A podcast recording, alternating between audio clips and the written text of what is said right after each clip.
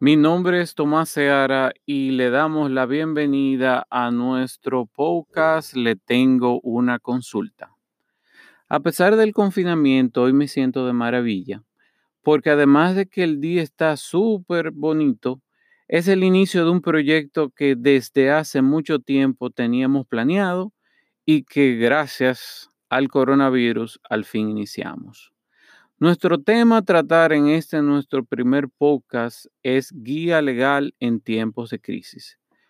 Los que tenemos negocios sabemos que existen ahora mismo ciertos aspectos en los que debemos enfocarnos para que podamos surfear como diestros delfines esta situación en la que nos encontramos.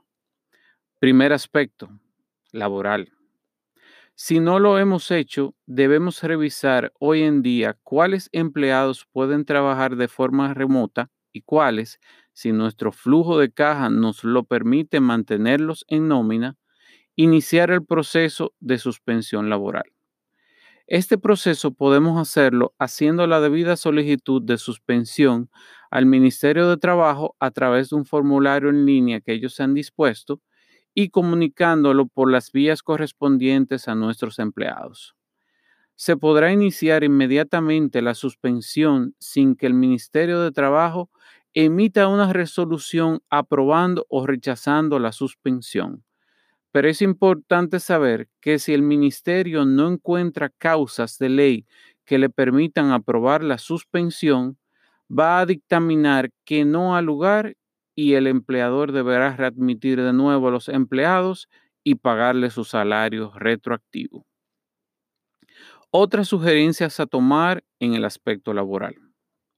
Podemos ofrecer vacaciones pagas a aquellos empleados que las hayan acumulado. A los que no la tenían acumuladas, proponerles que la tomen.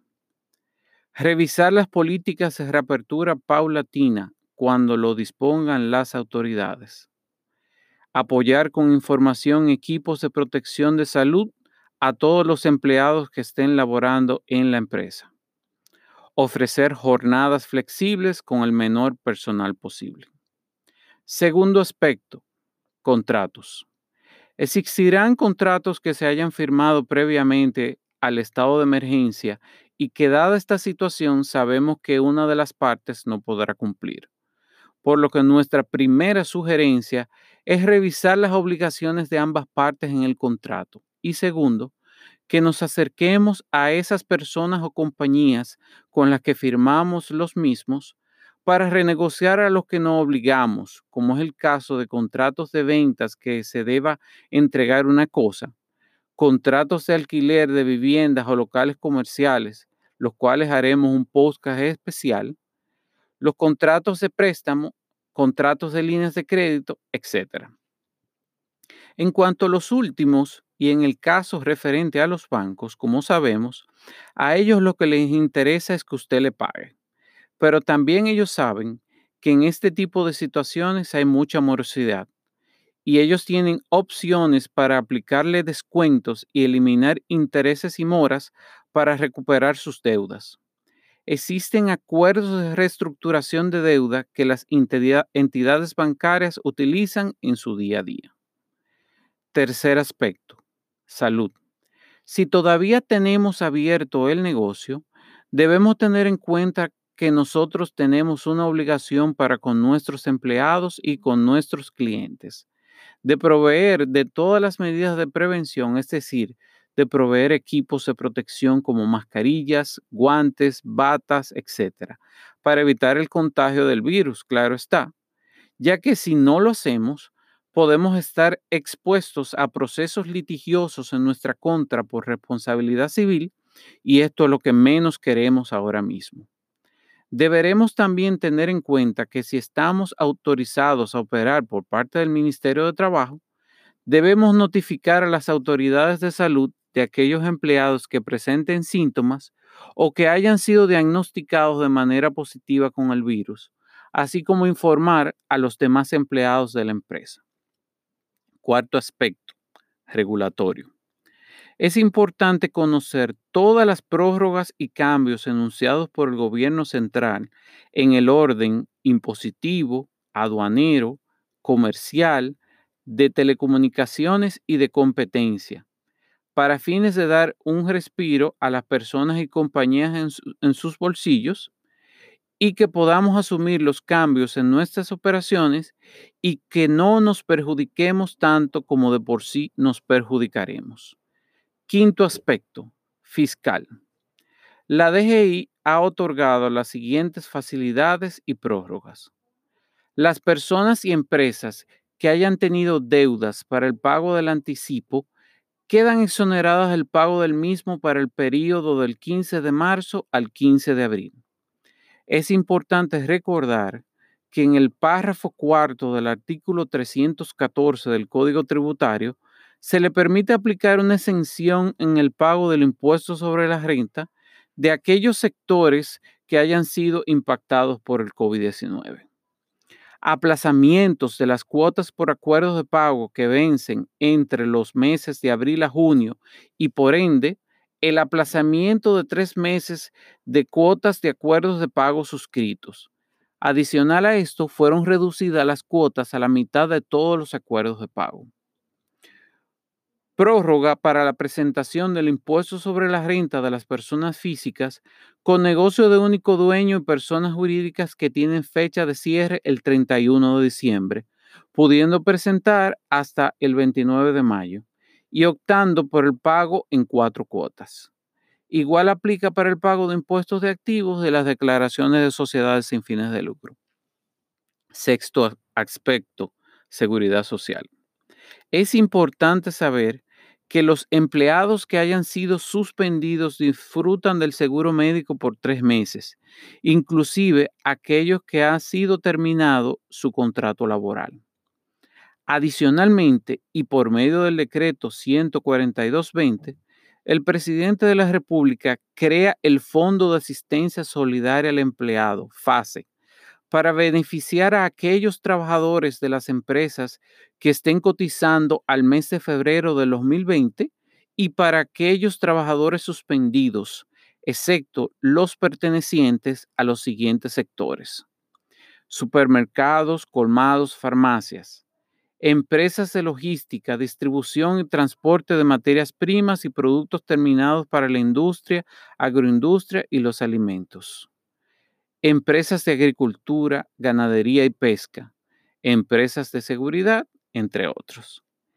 El empleado suspendido recibirá el 70% de su salario registrado en la Tesorería de la Seguridad Social no siendo menor a 5 mil pesos ni mayor a 8 mil 500 pesos, el cual no, no estará sujeto a retenciones.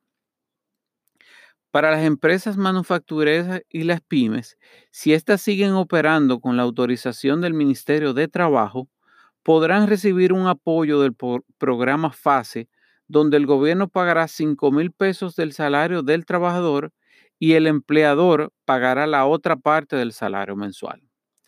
Este programa tiene una duración de dos meses a partir del 2 de abril del 2020. Séptimo y último aspecto, societario. Aunque no es muy utilizado, debemos saber que los socios o accionistas de las sociedades no tienen que dejar de reunirse, utilizando los medios digitales que disponemos, así como las compañías no tienen que dejar de despedir sus asambleas, por lo que las mismas son y serán válidas utilizando los diversos medios electrónicos para la firma de aquellas actas, ya que así lo permite la ley número 47908 sobre sociedades comerciales. La Cámara de Comercio y Producción de Santo Domingo, así como otras cámaras en el país, tiene disponible su servicio online para la renovación del registro mercantil, expedición de duplicados, copias certificadas de documentos y certificaciones. En nuestra sección le tengo una pregunta. Nos hacemos la siguiente pregunta como si esta fuera una consulta. ¿Qué debo hacer en el caso de que una parte en el contrato no quiera cumplir y quiera alegar fuerza mayor? Es importante saber que la fuerza mayor es un acontecimiento extraño a la parte del contrato que tiene que cumplir con algo y que como no pudo haber sido previsto cuando se firmó el contrato hace imposible que se cumpla con lo que se tenía que cumplir. Lo que debo de hacer es analizar el contrato con un asesor legal en las siguientes direcciones. Primero, identificar las disposiciones claves de los contratos que pueden ser afectadas, es decir, declaraciones y las garantías, derechos de rescisión, cláusulas de fuerza mayor, etc. Dos, analizar las consecuencias de posibles incumplimientos o tardanzas en el cumplimiento. 3. Conocer y estar al tanto de las acciones y las restricciones regulatorias locales, como las relacionadas a la salud, libre tránsito, cierre de negocios, seguridad, entre otras. A los que nos envíen sus correos electrónicos por cualquiera de nuestros canales, le enviaremos una guía legal que preparó la oficina Seara Aristi Asociados, la que es totalmente gratis y que podrán revisar cada vez que quieran y si tienen alguna duda o necesitan cualquier información, no duden en escribirnos a legal.seararisti.com. Síganos en nuestras redes sociales con el hashtag arroba seararisti y suscríbanse a nuestro canal de YouTube y Spotify para escuchar más de nuestros podcasts. Muchas gracias.